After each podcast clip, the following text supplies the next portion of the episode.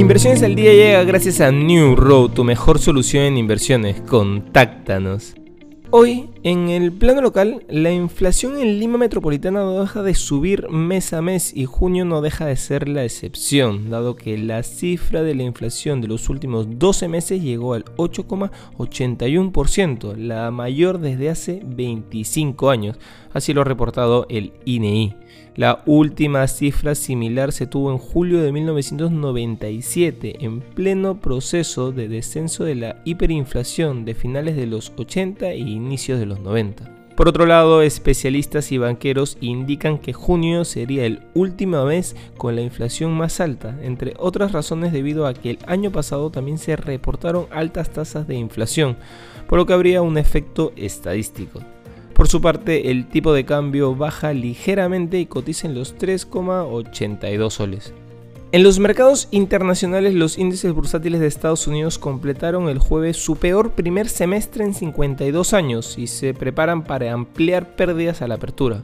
En Europa, la inflación de la eurozona registra nuevos máximos históricos en el 8.6%, superando las expectativas y aumentando la presión sobre el Banco Central Europeo para que acelere el ritmo de ajuste de la política monetaria.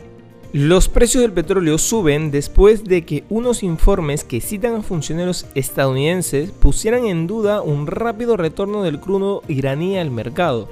Las conversaciones en Doha destinadas a reactivar el acuerdo de 2015 de no proliferación de la ONU parecen no haber ido muy bien. Además, las mayores terminales de exportación de Libia siguen bajo restricciones de fuerza mayor, lo que limita tremendamente la producción del norte de África. Por otro lado, el oro caía un 1% el viernes en camino a su tercer declive semanal consecutivo, ya que un dólar más fuerte y perspectivas de tasas de interés más altas erosionaban su atractivo, mientras que un aumento de los impuestos a la importación por parte de India también se veía como un freno a la demanda de lingotes. India, el segundo mayor consumidor de lingotes del mundo, ha aumentado su derecho básico de importación de oro al 12,5% desde el 7,5% en un intento de reducir el déficit comercial.